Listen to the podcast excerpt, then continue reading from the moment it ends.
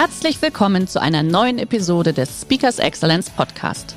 Der heutige Podcast wurde im Rahmen eines unserer Live-Events aufgezeichnet. Hier ein Tipp zum Beginn der heutigen Folge. Schau doch gerne mal auf unserer Excellence Academy vorbei. Hier findest du rund um die Uhr eine große Auswahl an exklusiven Online-Videokursen von hochkarätigen Speakern. Den Link dazu findest du in der Beschreibung. Jetzt aber viel Spaß beim Anhören. Und so funktioniert es ganz tatsächlich nicht mehr, denn die jungen Leute, äh, wenn sie eins hassen, ist es Autorität. Weil Autorität für die ist für sie ein, äh, wie soll man sagen, ein rotes Tuch. Nee, es ist sogar noch mehr. Es ist eine Stahlwand. Herzlich willkommen beim Speakers Excellence Podcast. Hier erwarten Sie spannende und impulsreiche Episoden mit unseren Top-Expertinnen und Experten. Freuen Sie sich heute auf eine Podcast-Episode, die im Rahmen unserer täglichen 30-minütigen Online-Impulsreihe entstanden ist. Viel Spaß beim Reinhören. Schön, dass ihr wieder dabei seid zum Anfang der Woche. Heute zu Gast bei uns bei den im Online-Impuls rein Dr. Gerald Lemke. Hallo Herr Lemke, schön, dass Sie da sind.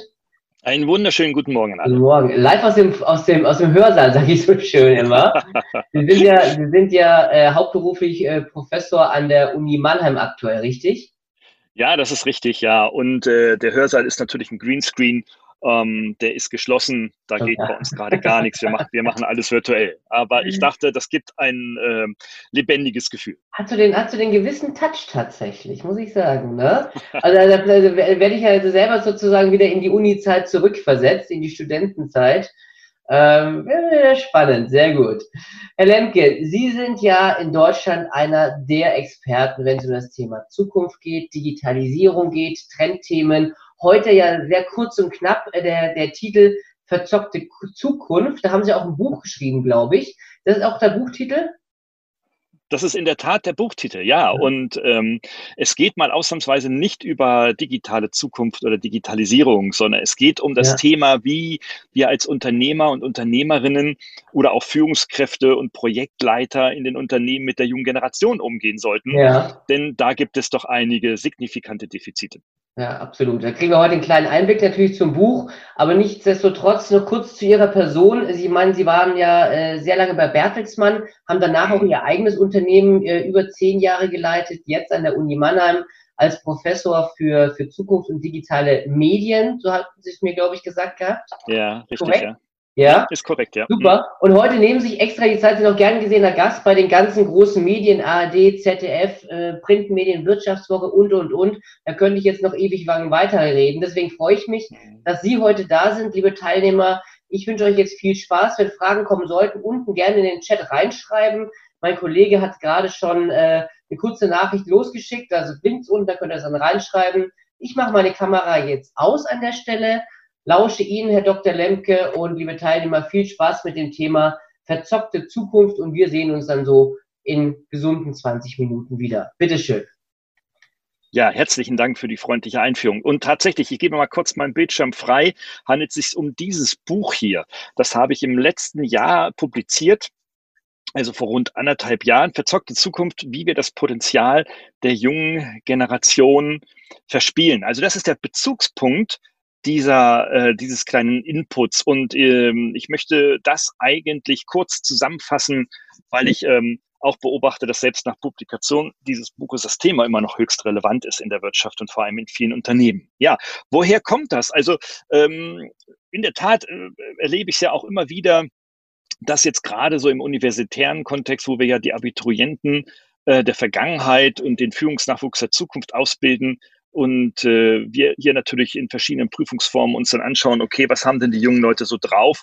Natürlich grundsätzlich immer zu viel erwarten oder die Studierenden grundsätzlich immer zu wenig können. Ja, klar, das war bei unseren Lehrern in der Vergangenheit auch nicht. Aber es gibt halt ähm, einen ganz engen Bezugspunkt, nämlich dadurch, dass ich mit ähm, über 270 Unternehmen kooperiere im, im Rahmen jetzt äh, unserer Hochschule, habe ich sehr, sehr viele Einblicke, regelmäßige Feedbacks bekommen, was denn nun mit den jungen Leuten, wenn sie bei uns rauskommen, in den Folgejahren passiert. Und da erlebe ich dann, ähm, habe ich dann sehr viel ja durchaus differenziertes Feedback bekommen, aber eben auch Feedback, das sich zusammenfassen lässt in der Form, die jungen Menschen sind lebensunfähig, sie sind lebensuntüchtig, sie sind, haben bestimmte Defizite, zahlreiche Defizite in ähm, den sozialen Fähigkeiten und so weiter und so fort. Das alles habe ich dann auch sehr ausführlich dargestellt, welche Defizite das im Detail sind. Und wenn man das wirklich zusammenfassen will, dann erlebt man doch tatsächlich in der Wirtschaft, wenn sie dann mit ähm, Anfang, Mitte 20, manche sogar auch mit Ende 20 in die Unternehmen hineinkommen, dass es dort doch hier Herausforderungen gibt, die wir in der Vergangenheit so nicht hatten. Ja, und äh, das hat natürlich Konsequenzen. Ne? Also wir sehen ja, dass wir in der Wirtschaft grundsätzlich sowieso den Fachkräftemangel haben, also wirklich noch gute Leute in bestimmten Branchen, gerade in den technischen Digitalbranchen, überhaupt noch zu kriegen und erleben dann, naja, wir nehmen, stellen quasi alles ein, was nicht bei drei auf dem Baum gehüpft ist. Oder zumindestens, äh, wer sich in dem Bewerbungsgespräch dann sehr gut selbst darstellen und präsentieren kann. Nichtsdestotrotz äh, sind äh, oder steigt seit Jahren, steigen die Personalbeschaffungskosten gerade im Bereich der ähm, der jungen Mitarbeiter, weil wir haben ja diese, diese gesellschaftliche Zwiebel, die ja so aussieht, dass wir ja ähm, eigentlich eine, also eine umgedrehte Zwiebel haben, dass wir in den, je älter unsere Gesellschaft wird, je breiter sie ist, ne, das ist die Generation, sogenannte Generation X, zu der ich auch gehöre. Wir sind also die geburtenstärksten, der Geburts, äh, ja, die geburtenstärksten Jahrgänge und bilden im Alter die größte ähm, Zwiebelschicht letztendlich ab. Und die jungen Leute wissen sehr genau, sie sind äh, von der Quantität unterrepräsentiert und es wird ihnen schon auch nichts passieren, denn sehr viele Führungskräfte gehen in den nächsten zehn Jahren äh, in Pension, in Rente oder Vorruhestand. Und die jungen Leute wissen, naja, die Unternehmen, die werden uns schon einstellen, die werden uns schon zu Führungspersonen machen, denn sie brauchen sie. Selbst wenn man jetzt herausrechnet, dass es also Personalabbau und äh, mangelnde äh, Ersatzbeschaffungen auch im Personal letztendlich gibt. Die Konsequenz sind aber nicht nur diese erhöhten Personalbeschaffungskosten, indem man sieht, okay, also die jungen Leute können sich das aussuchen und ich kriege halt auch eben nicht mehr so die Besten, diesen War of Talents, in dem ich mich da als Unternehmer äh, befinde heutzutage, sondern wenn ich jemanden finde, habe ich auch lange Einarbeitungszeiten. Ne? Also es ist nicht so, dass selbst wenn sie akademisiert sind, ähm, ob das nun Bachelor oder Master ist, dass sie dann auch ähm, natürlich sofort arbeitsfähig sind. Das hat vielfältige Gründe, die ich im Übrigen auch in unserem eigenen Bildungssystem sehe, dass wir hier vieles nicht richtig machen und äh, auf der anderen Seite aber vor allem auch die persönlichen Voraussetzungen, also das, was denn die Studierenden ähm, oder beziehungsweise die Akademiker dann tatsächlich mitbringen, eigentlich schon wieder verflogen ist. Und das erlebe ich halt tagtäglich in meinem Job. Wenn du am, äh, am Montag eine Klausur schreiben lässt zum Thema Webpublishing Teil 1 und du fragst am Dienstag, was kam denn da gestern drin vor, können von 100 Studierenden 95 nicht mehr sagen, was war überhaupt das Thema der Klausur gestern. Das ist dieses sogenannte Bulimie-Lernen, in dem die Studierenden sehr extrem effizienz- und effektivitätsorientiert durch ihr Studium gehen, äh, natürlich auch durch die Rahmenbedingungen bedingt, ne, dass sie dann also sehr viel in kurzer Zeit dann lernen müssen. Aber selbst wenn man den äh, Studienplan ver, verjüngt, also verdünnt im wahrsten Sinne des Wortes, Quantität reduziert, selbst dann findet Bulimie-Lernen statt. Also man lernt eigentlich nur noch auf den Schein, nur noch auf das Endergebnis hin und nicht auf das, was man denn dort tatsächlich auch im Studium ähm, an fachlichen, langfristigen Know-how erlernen kann und vor allem, was auch die eigene persönliche Weiterentwicklung selber angeht. Wir sehen an Konsequenzen auch, ähm, dass es sehr schwierig ist, die Kompetenzen der jungen Leute auch einzuschätzen. Das erlebe ich auch selber in eigenen Aktivitäten, unternehmerischen Aktivitäten. Wie ich eingangs sagte, sie können sich fantastisch gut verkaufen, aber was sie wirklich auf der Pfanne haben, das zeigt sich dann wirklich erst viel, viel, viel, viel später. Auch die besten und guten Noten können darüber nicht hinwegtäuschen, die ja nun auch daher kommen, dass ja nun Druck im System Bildung da ist und eben die Noten auch immer weniger objektiv stattfinden, sondern ja letztendlich äh, vor dem Hintergrund der, der Massenabwicklung von jungen Akademikern ähm, geschuldet sind. Wir sehen auch, dass das Fachwissen insgesamt weiter abnimmt. Das heißt also, Sie haben zwar einen akademischen Abschluss, aber vom Fachwissen selber her sind Sie längst nicht so ausgestattet, wie es die Wirtschaft selber erfordert. Äh, Studenten wissen das, haben ein Gefühl darüber, reden natürlich nicht darüber, dass sie nichts können, sondern verkaufen sich natürlich in den Gesprächen, dass sie extrem viel können und dann erlebt man dann auch in der Einarbeitungszeit, hey, da passt doch irgendetwas nicht so richtig.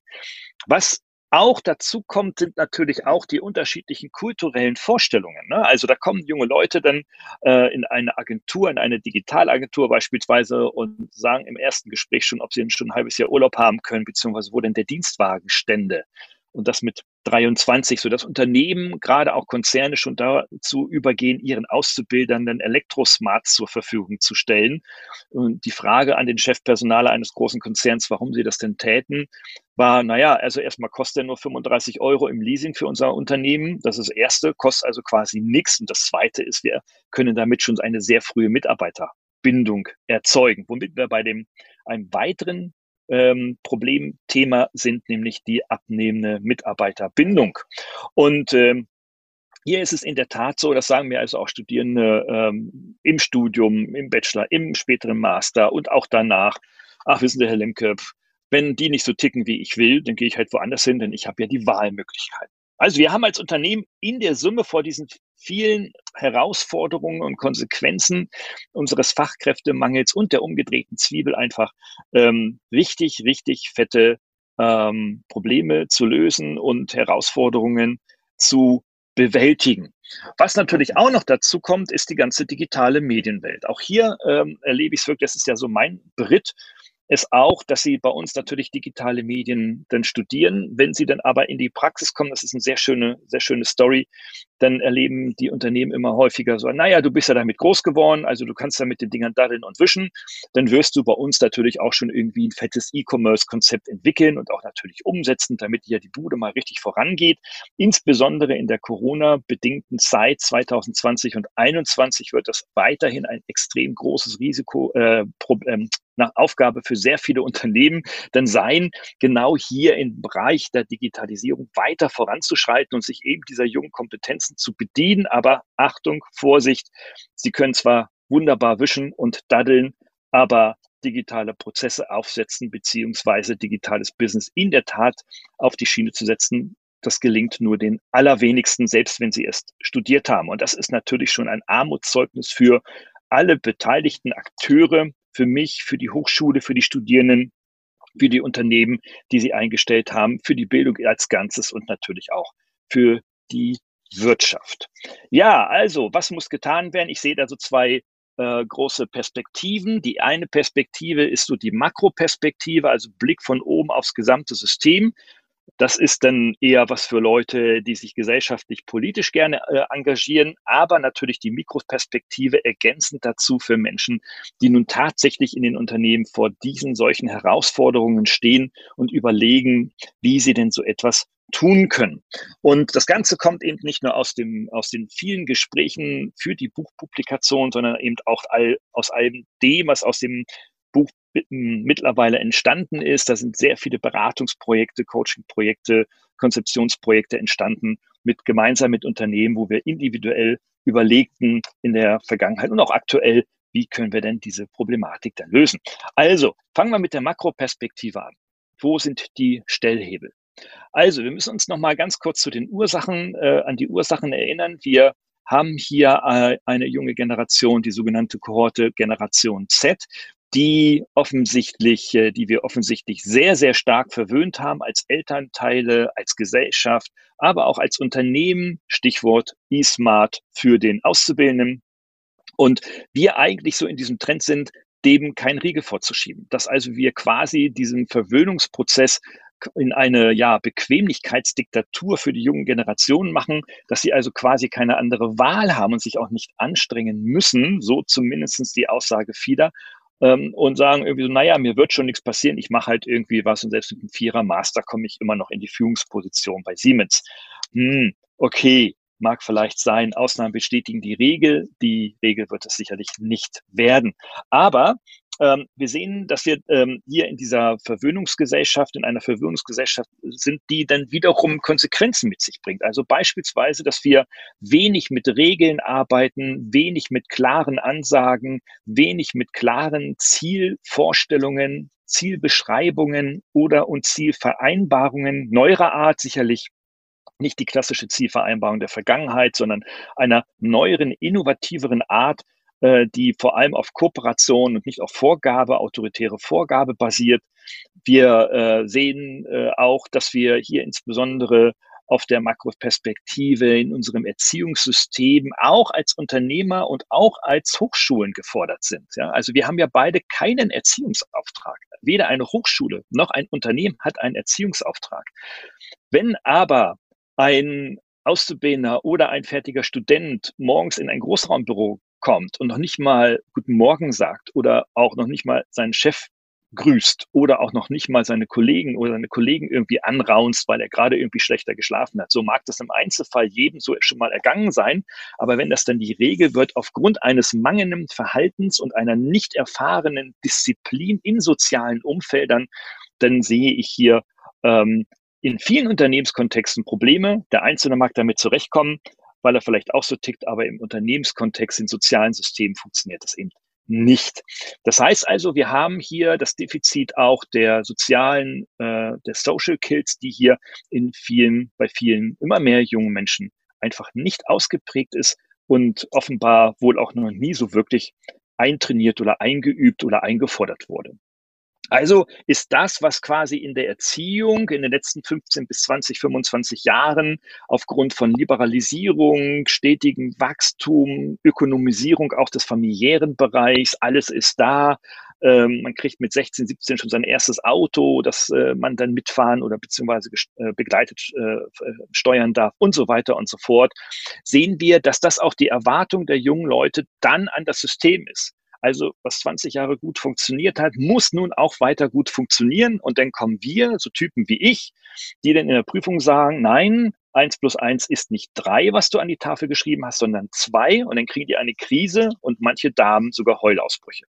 Oder wenn sie in Unternehmen kommen, und äh, der Unternehmer sagt oder eine Führungskraft oder ein Kollege sagt irgendwie so, ja, so geht das jetzt nicht, das musst du anders machen, dann wird da ewig drumherum diskutiert in der Einforderung demokratische Rechte nach dem Motto, wir verhandeln hier, was ich zu tun habe.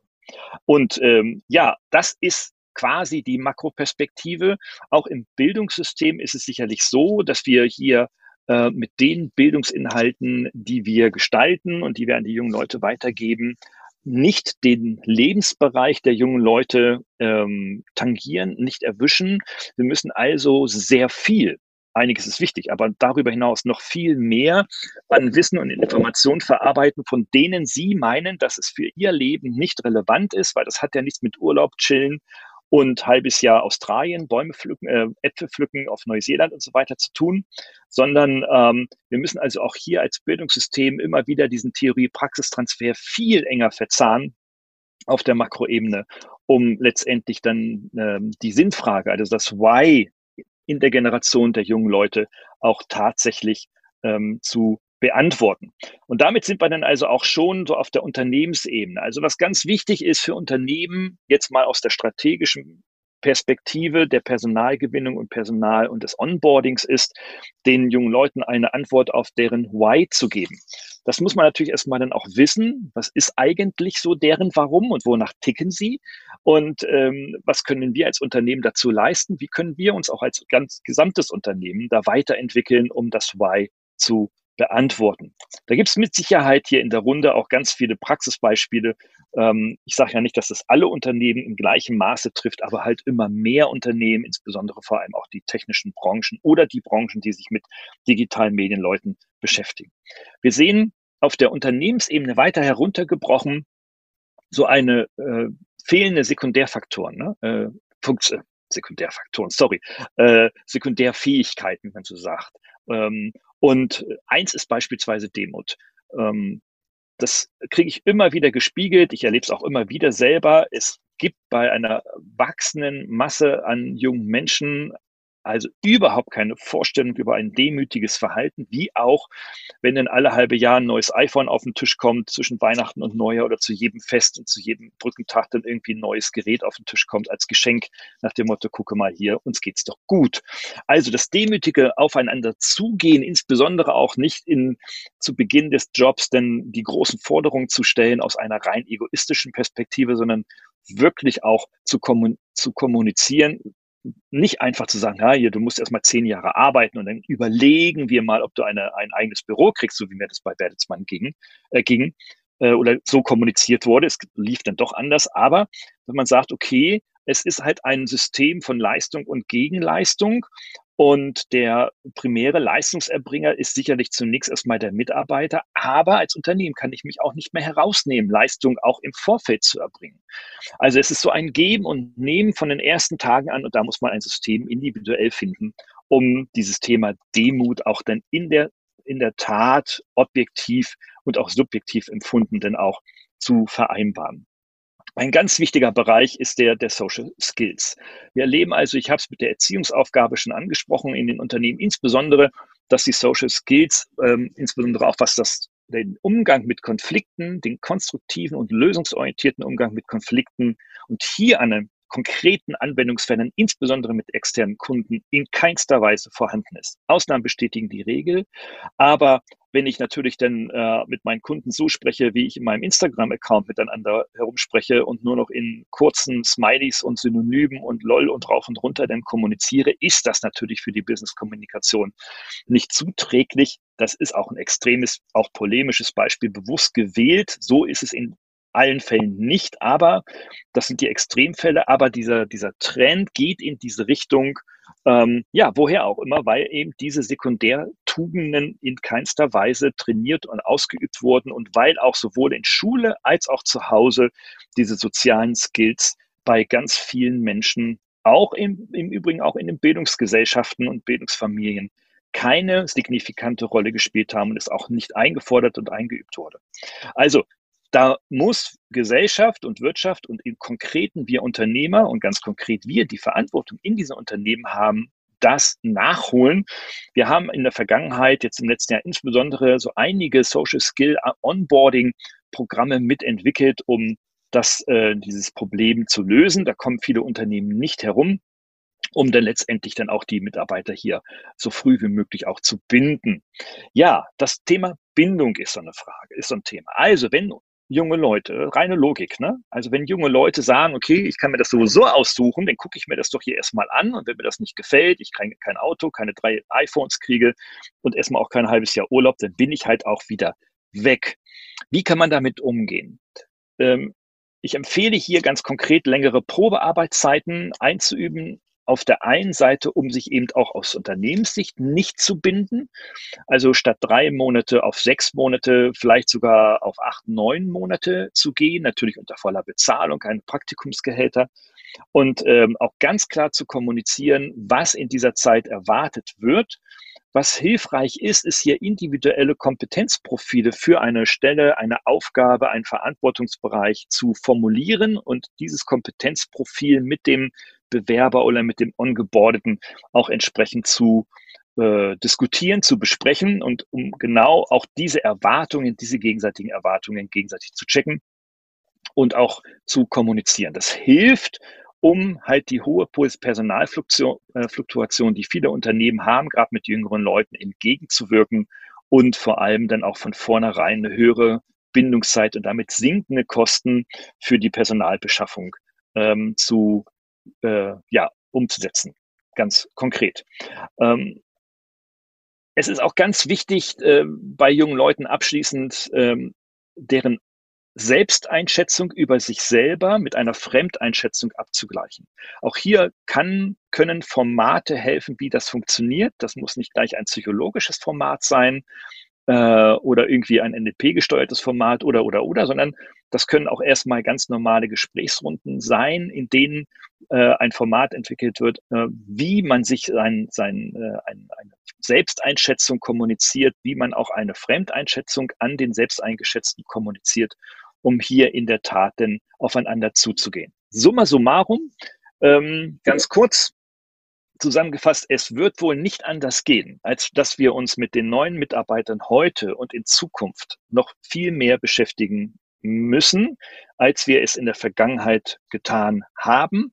Und vor dem Hintergrund einer zunehmenden Auflösung von Hierarchien und Strukturen in vielen Unternehmen, nicht in allen, ohne Frage, aber in vielen Unternehmen, auch vor dem Hintergrund einer zunehmenden Dynamisierung und Individualisierung von Kundenwünschen, die einfach eben auch flexible Organisationsformen benötigen, bleibt uns eigentlich nichts anderes übrig, als uns mit dieser jungen Generation noch viel, viel intensiver zu beschäftigen. Mein Buch kann dazu einen Impuls geben, vielleicht auch dieser Vortrag in der Kürze der Zeit. Ansonsten freue ich mich jetzt über die Diskussion und bedanke mich erstmal vorab für die Aufmerksamkeit. Super, vielen, vielen Dank, Herr Lemke, für die Einblicke auch in Ihr Buch äh, und die ganze Thematik. Äh, sind tatsächlich schon ein paar Fragen reingekommen.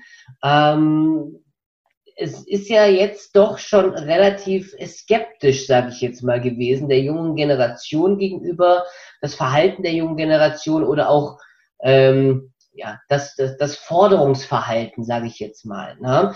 Was, was sind denn da Ihre Lösungsansätze? Also so ein paar haben Sie mal angesprochen gehabt, mit verlängerter Probezeit eventuell, bei vollem Gehalt und, und, und. Aber wie sollte ein Unternehmen denn rangehen, um das wirklich äh, konstruktiv dann auch wirklich an, anzugehen, diese Thematik oder diese Problematik, wie man es auch nimmt, die Herausforderung? Naja, man muss sich diese, man muss sich die, die Menschen einfach etwas, noch, noch etwas genauer angucken. Ne? Ich sehe auch im Chat gerade, dass auch andere äh, oder dass auch Personen da sind, die ähm, lange in diesen Jobs drin sind, auch andere Erfahrungen gemacht haben. Ja, das ist ja auch so. Ta tatsächlich macht man auch andere Erfahrungen.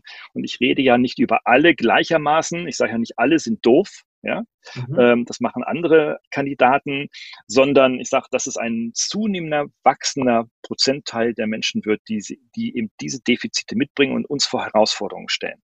Ja, ganz konkret diese Leute noch genauer äh, anzuschauen. Ich habe das mit äh, Themenbeispiel des Kompetenzprofils beispielsweise äh, kurz skizziert, in denen man halt die Kompetenzen des eigenen, der eigenen Stelle, der eigenen Aufgabe ganz klar äh, aufschreibt, welche äh, Qualifikation, welche Anforderungen brauche ich tatsächlich und dann auch mit Bewerbern mal außerhalb der Bewerbungsmappe, die sind ja in der Regel ja sowieso schon sehr genial, mal abgesehen von den Rechtschreibfedern, aufgesetzt, äh, in, einem, in einem persönlichen Gespräch oder in einem persönlichen Zwei-Stunden-Assessment oder auch durch eine Probearbeit abzugleichen. Ja. Ja, also ist das, was ich erwarte, ist das auch tatsächlich in Teilen lieferbar? Was ist vorhanden? Was ist entwickelbar? Was möchte ich entwickeln? Wie viel Zeit und Geld möchte ich investieren in diese Entwicklung? Wenn ich dazu bereit bin, ist das ja überhaupt kein Thema. Wenn mhm. ich aber sage, ich brauche verwertbare Arbeitskraft, dann bleibt wohl kein anderer Weg. Ja, das haben Sie ja äh, sehr stark darauf äh, auch angespielt, äh, junge Generation, alte Generation, Verhaltensweisen. Jetzt haben Sie gerade auch gesagt, äh, was erwarte ich von dem äh, potenziellen neuen Mitarbeiter? Müssen denn da auch die Unternehmen eventuell irgendwo etwas umdenken? Sie hatten ja vorher auch gesagt, Mitarbeiterbindung, E-Smarts und so weiter, um, um das ein bisschen zu fördern. Das ist natürlich hier, hast du alles, Hauptsache du bleibst bei uns. Aber gibt es da nicht da irgendwie so ein Mittelmaß, sag ich mal? Weil man kann ja schlecht die alte Struktur annehmen und sagen, ähm, früher war alles besser und so halten wir es auch. Entweder friss oder stirb, lieber Mitarbeiter. Was muss denn da das Unternehmen ja. vielleicht auch lernen? Ja, tatsächlich. Friss oder stirb funktioniert meiner Überzeugung nach nicht mehr. Und wir sind aber in unserer älteren Generation, also ich bin jetzt 54, äh, in der Generation X, halt immer noch ähm, nach anderen Werten und anderen Führungsmustern aufgewachsen. Auch ich habe sie wohl in der Tat sehr autoritäre Führungsmuster kennengelernt in Unternehmen. Und so funktioniert es ganz tatsächlich nicht mehr, denn die jungen Leute, äh, wenn sie eins hassen, ist es Autorität. Weil Autorität für die ist für sie ein, äh, wie soll man sagen, ein rotes Tuch. Nee, es ist sogar noch mehr. Es ist eine Stahlwand, durch die sie niemals durch wollen, selbst wenn sie es könnten und auch nicht drüber klettern wollen. Mhm. Also mit Autoritäten können sie gar nicht umgehen, äh, weil sie einfach aus einem aus einer Diskussionssozialisation kommen, in denen das, was sie gerne tun möchten, diskutieren. Denken Sie an, äh, wer bestimmt denn zu Hause äh, von, von mit, mit Kleinkindern oder jungen Kindern, äh, wo es denn in den Urlaub geht, wenn drei Alternativen da sind. Da reden auch die Kinder mit und ich kenne Familien, da bestimmt die Kinder, wo es hingeht. Ja. Eine so, der andere so. Ähm, was würden Sie sagen? Ähm, ist es noch aktuell? Lehrjahre sind keine Herrenjahre? Hat es noch Gültigkeit? ja, es kommt von dem Herrn Schilgen, ne? ich sehe es ja. gerade, ja. ja. Ähm, ja, also ähm, ich, muss, ich muss natürlich schmunzeln, weil mit diesem Spruch bin ich auch groß geworden. Ja? ja. Und meine, mein, meine, mein Großvater, meine Großeltern haben es mir gesagt, mütterlicherseits. Meine Eltern haben es mir gesagt. Immer wenn ich was zu jammern hatte, wo ich meinte, hey, da funktioniert doch nicht was, etwas in meinem Sinne, ich lerne nicht das, was da steht in meinem IHK-Ausbildungsplan, dann gab es immer den Spruch, Lehrjahre sind keine Herrenjahre. Ähm, ich würde diesen Satz vielleicht so heute nicht mehr bringen, aber ich würde ihn umformulieren, so in der die Richtung, dass, ähm, dass die Herrenjahre sowieso nicht mehr existieren, weil wir in Zukunft sowieso keine Herren mehr haben werden. Natürlich werden wir Chefs und CEOs haben, aber die Strukturen in Unternehmen werden sich bei zunehmender Digitalisierung immer weiter auflösen. Und äh, insofern wird es auch nicht mehr den Herrscher oder den CEO oder den Geschäftsführer geben, sondern es wird sicherlich ein, eine breitere Masse an eher demokratisch orientierten ähm, äh, Hierarchie- und Führungsformen geben, mhm. die sicherlich noch weite Jahre vor uns weg sind. Da sind wir alle schon in Pension und Rente und wo auch immer. Aber ähm, das ist das, was die jungen Leute erleben werden. Und deswegen, ja, geht es nicht darum, herrschen zu lernen, sondern lernen zu lernen. Ja. Darum geht es. Ne? Also sind eigentlich die Herrenjahre könnten für dich kommen, wenn du deine Lernjahre hast, die aber niemals beendet sind. Die sind auch nicht nach einem Onboarding-Prozess von drei Monaten beendet. So würde ich es vielleicht formulieren. Okay, super. Jetzt haben wir noch eine, eine Aussage gekoppelt mit einer Frage und zwar äh, eine Teilnehmerin, äh, 100% Deckungsgleichheit mit ihrer Meinung oder ihren Erfahrungen, was schon gut ist. Frage aber an der Stelle, ähm, wenn die jungen Mitarbeiter, sage ich mal, die junge Generation so viel Aufmerksamkeit benötigt und so viel Zuspruch immer braucht, wie gehe ich denn dann mit den älteren Mitarbeitern jetzt um, äh, die ja bei viel, äh, bei viel mehr Leistung erst den Zuspruch bekommen? Wo findet man da das Gleichgewicht? Wie, was, was mache ich da als Führungskraft? In der Tat kein leichtes, kein leichtes Unterfangen. Ne? Also da muss man Unternehmens, von seiner Unternehmenskultur gucken, okay, wie weit kann ich das also strapazi äh, strapazieren, diese Ambivalenz zwischen alt und jung? Ähm, aber ich würde das einfach thematisieren und ich würde mhm. das, äh, ich würde auch die Älteren damit hinzuziehen, weil letztendlich sind sie ja auch in ihrer Führungsverantwortung in der Fachabteilung und müssen, dürfen mit den Jungen dann zusammenarbeiten. Und insofern, das ist ja nicht der Job, den ich als Geschäftsführer oder sowas alleine übernehme oder als Inhaber, mhm. sondern das muss ja die gesamte Führung mittragen. Ja. Also gehört das auch in den Führungskreis hineingespielt und ähm, ja, und dann bleibt mir nichts anderes übrig, als diese Sensibilität in der Führung auch ähm, zu gewinnen. Und da gibt es viele Beispiele, wo das langsam gelingt und es gibt sehr viele Beispiele, wo das auch schneller gelingt. Es mhm. hängt eigentlich wirklich von der eigenen Kultur ab, wo sie sich da gerade befindet und wie autoritär sie noch aufgestellt ist. Ja. Also unterschiedliche Behandlungen, äh, unfaires Behandeln eventuell zu vermeiden, ist eher transparent, sagen Sie an der Stelle. Ja, absolut. Und dann, äh, ja, das, das Ding ist ja, wenn du jetzt an den äh, Selair ähm, Struktur der Jungen arbeitest, nach dem Motto, ah, die Jungen kriegen früher mehr Geld, als die Alten es gekriegt haben, dann muss ich ja überlegen, ja, kann ich das bei den Alten gegebenenfalls auch einführen? Mhm. Ich würde es so machen, dass ich einfach die Älteren, also so Typen wie mich, einfach mit früh ins Boot hole und vielleicht sogar äh, mit einer Gratifikation ähm, ja anträgere, dass es sich mit den Jüngeren beschäftigt, wenn sie es denn auch wirklich richtig tun. Das kann man machen. Das ist ein schöner Stellhebel. Die Gratifikation muss übrigens nicht zwingend mehr Geld sein, ne? sondern es kann, wir haben beispielsweise so ein, so ein Barcamp gemacht mit Jungen und Alten. Ne? Also waren zehn Junge dabei, zehn junge ähm, Bewerber aus dem Bereich der digitalen Medien sind mit zehn Älteren zusammen auf einen Zeltplatz gegangen für ein Wochenende äh, und haben dann diese Themen da äh, diskutiert. Es war hoch, hoch spannend und interessant. Ne? Und von diesen zehn hatten sechs danach, am Montag nach diesem Wochenende, ein Jobangebot. Und die anderen vier sind dann in die Wochen danach auch untergekommen. Also ja, das kann schon gelingen. Wir müssen einfach vielleicht so ein bisschen in kreative Kommunikationsformate denken und vielleicht sogar auch aus der Unternehmensstruktur manchmal rausgehen ja. ja. Ich meine jetzt nicht in den Kletterpark in den Wald oder so, wie früher so. Das meine ich jetzt nicht zwingend. ne? Aber vielleicht so in andere Formate rausgehen. Zeltplatz ist so ein Beispiel, das ich genannt habe, um hier diese Kommunikation fern jeglicher Kult existierender Kultur zu gestalten. Sehr gut, sehr gut. Ich glaube, wir könnten die ganze Zeit noch weiter diskutieren. Allerdings muss ich äh, mit Blick auf die Uhr sagen, also müssen wir leider an der oh, Stelle ja. einen Cut machen. Wir haben uns nämlich schon überzogen.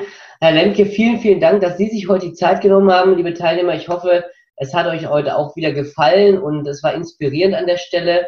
War ja sehr, ähm, ja, angeregte Diskussion, fand ich sehr gut. Bleiben Sie darf noch ich, dran. Ja, bitte. Da, darf ich fragen, kriegen denn die Teilnehmer eine Aufzeichnung dieser? Ja, natürlich. Die schicken wir im super. Nachgang raus. Ähm, da wird auch das Buch noch, natürlich nochmal auch noch mal angeteasert von Ihnen, wer, wer verzockte Zukunft gerne mal ausführlicher lesen möchte.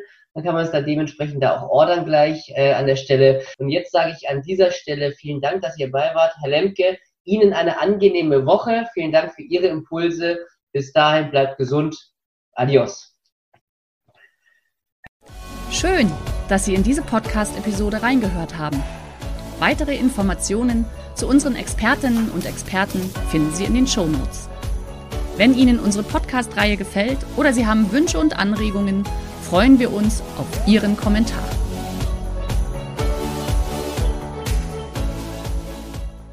Der heutige Vortrag hat dir gefallen? Dann schau dich doch gerne auf unserem Kanal um oder sei live bei einem Forum dabei.